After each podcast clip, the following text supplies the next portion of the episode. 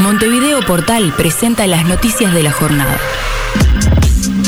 Se para todo, no habrá servicio de emergencia en el paro del transporte interdepartamental del jueves 17. La UNOT resolvió no implementar servicio de emergencia durante el paro previsto para el jueves de la semana que viene, a pesar del pedido del PIT-CNT de tomar la medida para garantizar la vacunación. Uno más para la lista. Médicos rechazaron dichos de Trochansky. USA a fallecidos de COVID con fines políticos. La asociación Juntos emitió un comunicado donde afirman que la sociedad no puede ni debe acostumbrarse a este nivel de discusión. La pasé mal, no me voy a callar nunca, afirmó Claudio Umpierres tras el fallo que anuló su sumario. Sus abogados irán hasta las últimas consecuencias. Tuve errores que no cometí en 20 años, dijo, y lamentó una canallada de poco hombre dentro de su propio gremio. La suma que resta, Mujica dijo, no falló la ciencia, la ciencia advirtió y pidió, ha fallado la política.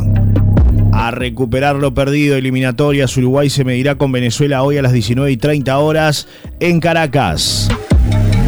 Cachete con cachete, un hombre abofetea al presidente francés durante su visita al sureste del país. Te queríamos de rival, ¿cómo le fue a la selección uruguaya visitando Venezuela por eliminatorias mundialistas? La Celeste dominó los enfrentamientos durante el siglo XX, pero en las últimas cinco visitas tiene saldo neutro y apenas una victoria. Más control, el Frente Amplio presentó un proyecto para que directores de EEPP accedan a información sin limitación.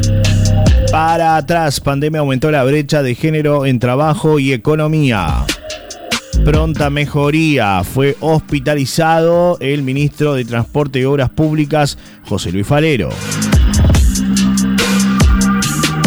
La duda de Jair Bolsonaro quiere investigar si los gobernadores exageran muertes por COVID personas. Matilde Antía, un sueño es poder cambiar la vida de la gente.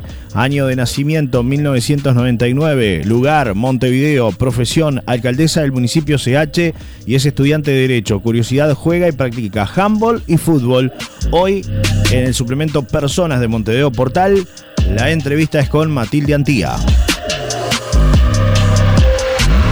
Sigue brotando, segunda división, Atenas de San Carlos sigue sumando casos positivos de COVID-19. Estos son solo algunos de los temas más importantes del día de hoy. Estas fueron las noticias del día por Montevideo Portal.